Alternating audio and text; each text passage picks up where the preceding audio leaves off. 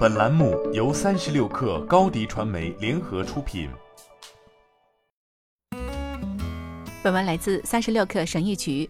MIT 斯隆管理学院助理教授巴斯马·陶菲克做过两个调研和两个实验，来测试有冒充者综合症的员工。所谓冒充者综合症，是指即便享有事业成功的美名，本人却依然认为自己名不副实，或这些成就只是假象。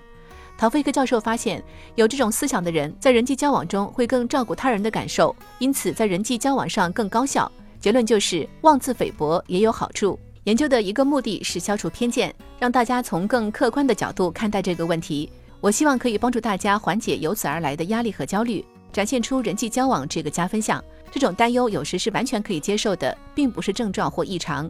尽管有助于提升在他人眼中的形象，但这些担忧还是可能影响工作表现，特别是对一些高风险职业来说，比如我能想到的运动员、军官、诉讼律师和 CEO。有趣的是，并没有可量化的数据证明这些担忧会影响工作表现。然而，这种想法还是根深蒂固。心理学家经常指向夜度二式法则，即压力上升在一定程度上有助于提高工作表现。或许一定程度上对虚名的担忧也可以提供足够激励，让你展现出最好的一面。这是一个开放性问题。那么，怎么确定人们是否有冒充者综合症，以及到了何种程度？我们需要采取一种可以真正捕捉本质特征的方式。衡量一个人认为自己名不副实的程度，我从超过一千人的调研中提取了七种实验室和田野调查样本，开发并证实了一个全新的五项心理调查法。具体来说，我会询问受访者对我很重要的人，认为我比自己想的更有能力，或其他人眼中的我比我自认为更博学这样的问题。看他们在工作时出现这些想法的频率有多高。研究者让被随机分到这组的人回忆一次在工作中担心自己徒有虚名的经历，并让对照组回忆一次他人和自我认知吻合的经历。同时，作为二次测试，看他们午餐时的表现。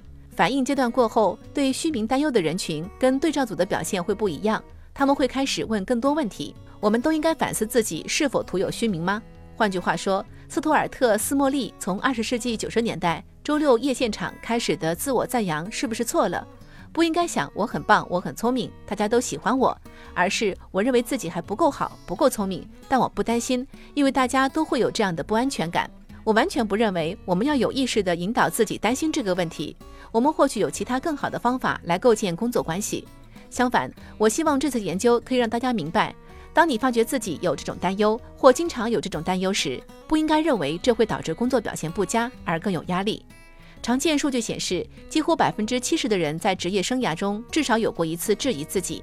面临新挑战、开始新工作，或在晋升后面对新任务时，一个人最有可能产生这种想法。在调研中，并没有发现明显性别差别。其他研究者的结论也一样：白人男性对虚名担忧的次数不比女性和有色人种少。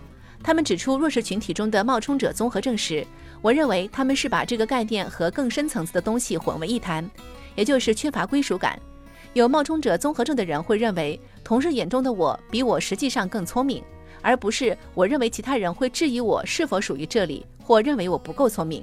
事实上，管理者如果听到来自少数群体的员工表达类似想法，或许应该反思一下是否存在包容性问题。这些员工的工作环境中也许充满敌意和偏见。如果想着这种担忧可以督促自己更好的察言观色，看似更有交际才能，是否就可以消除担忧以及相应优势？这个我们需要进一步的研究，但我怀疑这么想并不能完全消除这方面的担忧。即便像爱因斯坦、星巴克前 CEO 霍华德·舒尔茨以及作家玛雅·安吉罗这些极度成功的人士，也曾公开承认过会不时产生自我怀疑。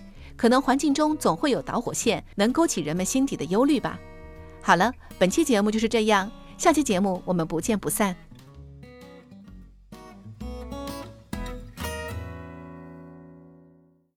你的视频营销就缺一个爆款，找高低传媒，创意热度爆起来，品效合一爆起来。微信搜索高低传媒，你的视频就是爆款。